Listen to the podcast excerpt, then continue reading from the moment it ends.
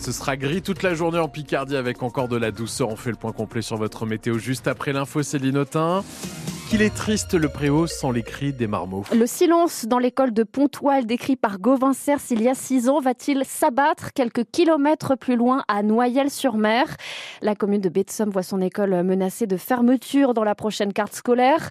Les parents viennent de se mobiliser sous une pluie battante pour tenter de sauver les deux classes multiniveaux, Jeanne Dossé. Fermer une école, un signal inquiétant pour Lionel, père de deux élèves et représentant des parents. C'est la mort euh, des villages euh, petit à petit. On sait que l'école de Noyelles, un jour ou l'autre, elle est en sursis et qu'elle devra fermer malheureusement, mais on demande à la proximité. Pour quelques parents, l'école est même condamnée, alors ils se lancent en même temps dans un autre combat, éviter que les élèves de Noyelles soient scolarisés au Crotoy dès septembre. Ça allongerait le trajet du car scolaire qui passe par de nombreux villages du Pontieux. On ne peut pas dire qu'un enfant, après 45 minutes de transport scolaire, il soit prêt pour attaquer sa journée à l'école. Donc euh, pourquoi ils s'obstinent, ils nous écoutent pas, ils nous mettent pas à Nouvion Scolariser les enfants à Nouvion, à 5 km de là, c'est plus logique pour les parents qui travaillent à Abbeville, comme Fanny. Nous, Crotoy, c'est carrément un détour. Hein. On est obligé de y aller exprès et revenir sur nos pas pour pouvoir après partir sur Abbeville. Le souhait, c'est même pas d'avoir des dérogations qui nous accordent d'aller directement à Nouvion. Même discours pour le maire de Noyelles-sur-Mer, Martial Balsamo. On fait partie du Pontieux et les gens,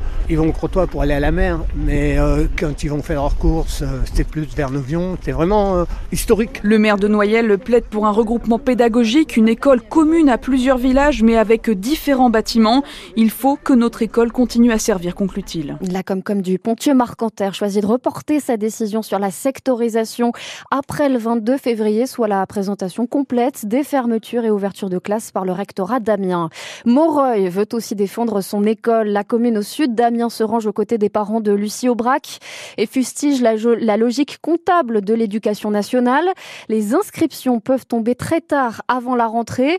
La mairie met aussi en avant la construction à venir de 48 logements, soit autant de potentielles nouvelles familles. Un autre maire prend la tête de la révolte dans l'ouest de la Somme. Celui d'Abbeville, Pascal Demarthe, a mobilisé la semaine dernière euh, son conseil municipal pour lancer une pétition contre la fermeture de huit classes dans la communauté d'agglo de la baie de Somme. Quelles sont les chances réelles d'aboutir à un résultat positif? Comment contrer la logique du rectorat qui met en avant la baisse du nombre d'élèves On pose ces questions à Pascal Demarthe, invité de France Bleu Picardie juste après ce journal. Et faut-il absolument se battre pour garder une école par commune ou par quartier? Vous avez vu des classes fermées ou rouvrir près de chez vous Venez nous raconter tout ça, ce que ça change également. 03 22 92 58 58, on vous donne la parole jusqu'à 8h30. Quand l'opération Place Nette débusque du mousseux qui se fait passer pour du champagne. Depuis le début de la semaine, dans la Somme, plus de 500 gendarmes conduisent des contrôles tous azimuts, aidés de la police, de l'URSSAF et des douanes. Ils sont tombés à Abbeville sur six habitants soupçonnés donc d'avoir changé les étiquettes de bouteilles de mousseux.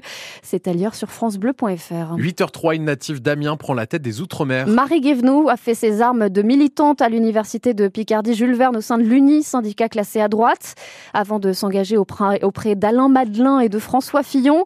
Elle a rejoint En Marche en 2017. Cette nomination nous laisse un peu pantois, réagit ce matin le président de la délégation Outre-mer à l'Assemblée. Le gouvernement de Gabriel Attal est désormais au complet. Amélie Oudéa Castera perd l'éducation au profit de l'ancienne garde des Sceaux Nicole Belloubet. Frédéric Valtou, ancien président de la Fédération hospitalière de France, devient ministre de la Santé délégué. L'équipe renouvelée de la Civis déjà sur le départ. Le nouveau président de la commission sur l'inceste et les violences faites aux enfants annonce sa démission, ciblée, dit-il, par des calomnies. Ça fait suite au soutien apporté à sa vice-présidente accusée d'agression sexuelle qui s'est mise en retrait il y a un jour. Préparez bientôt 30 euros avant d'aller chez le généraliste. Alors c'est loin d'être conclu, mais la Sécu se dit prête à céder aux revendications des syndicats. Depuis un an, augmenter le tarif des consultations. Après cette annonce, les négociations s'annoncent sous de meilleurs auspices, Cyril Ardo. Une avancée saluée par les principaux syndicats, même si on n'est pas encore au bout du chemin pour MG France. Déjà, car une revalorisation à 30 euros, c'est le minimum réclamé par les généralistes. Certains évoquent plutôt la somme de 50 euros. Aussi, car la plupart des spécialistes se sentent délaissés. Seuls les actes les moins rémunérateurs, comme ceux des pédiatres et des psychiatres, seront revalorisés. Enfin, parce que même si un accord est trouvé au printemps, cette revalorisation ne s'appliquera pas avant le 1er janvier prochain. Trop tardif pour les syndicats qui veulent une entrée en vigueur anticipée. Dans tous les cas, ça ne se fera pas sans contrepartie. L'assurance maladie veut plus de gardes de médecins libéraux en première partie de nuit et des ordonnances moins chargées en examens biologiques, en antibiotiques et en congés maladie. Les études de pharmacie sont-elles le nouveau parent pauvre de la santé? À Amiens, seulement 50 élèves ont intégré la promo cette année pour 94 places disponibles.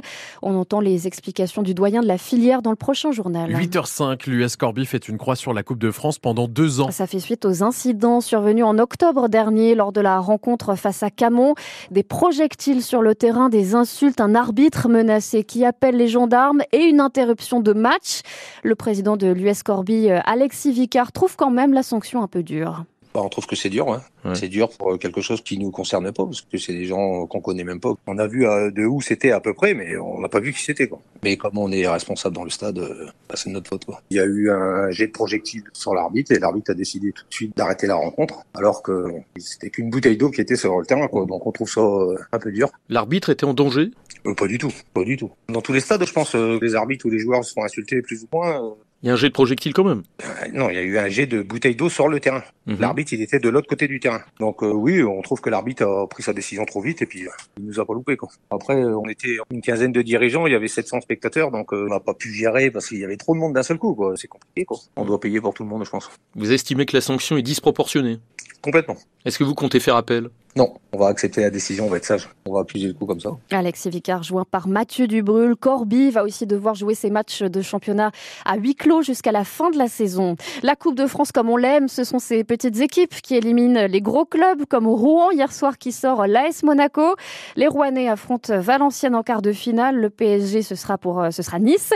Lyon ira défier Strasbourg et le Puy Foot Rennes à la fin du mois. La musique attribue ses victoires ce soir. Zao Sagazan part en tête avec cinq nominations. Il y a d'autres nouveaux venus comme Pierre Demar et puis des habitués comme Véronique Sanson ou encore Bernard Lavillier qui reçoit une victoire d'honneur pour son demi-siècle de carrière. J'ai passé ma vie là, dans ce laminoir, mes poumons, mon sang et mes colères noires. Travaille encore et il travaille encore Bernard Lavillier puisqu'il vient de ressortir 13 de ses chansons en version symphonique. Une tranchée rouge saignée sur l'espoir.